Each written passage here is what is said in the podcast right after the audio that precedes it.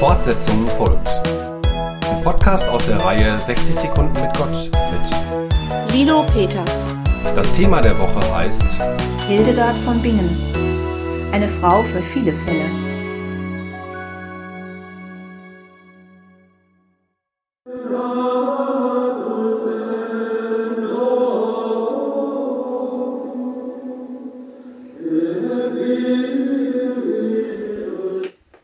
Gregorianischen Gesänge des Mittelalters sind heute wieder modern.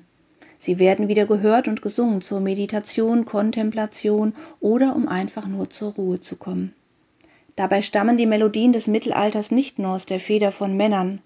Auch von Hildegard von Bingen ist uns eine reiche Sammlung liturgischer Gesänge überliefert.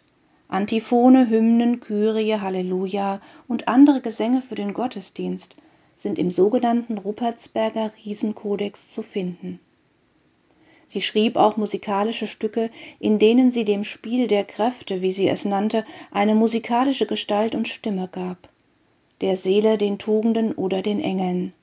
Möglicherweise wurde damit in einer Art liturgischem Drama die Kirche ihrer Abtei belebt. So war Hildegard von Bingen neben allem anderen auch eine große Komponistin.